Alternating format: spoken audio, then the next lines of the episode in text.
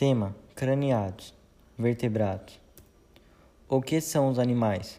Os animais são os organismos multicelulares, eucariontes e que apresentam nutrição heterotrófica, ou seja, não são capazes de produzir seu próprio alimento. O que são os animais cordados? Cordados é o filo dos animais que tem crânio, é onde está contido o encéfalo e a maioria dos órgãos sensoriais. Todos os craniados são classificados no grupo dos vertebrados, pois todos apresentam uma coluna vertebral, com exceção do peixe bruta. Visão dos animais vertebrados. Os animais vertebrados, eles são divididos em dois ramos: as lampreias e os gnatostomados, que são os vertebrados que possuem mandíbula. Um exemplo de animais craniados vertebrados que a gente veio falar hoje é o mico-leão dourado.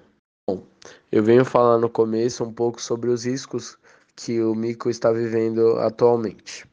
Os micos estão correndo um grande risco de extinção.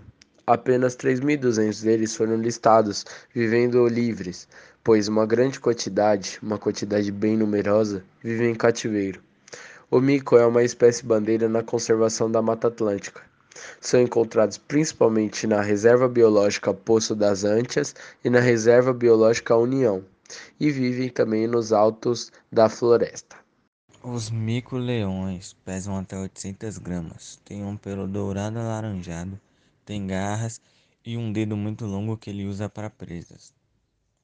Possui 30 dentes, todos semelhantes aos caninos.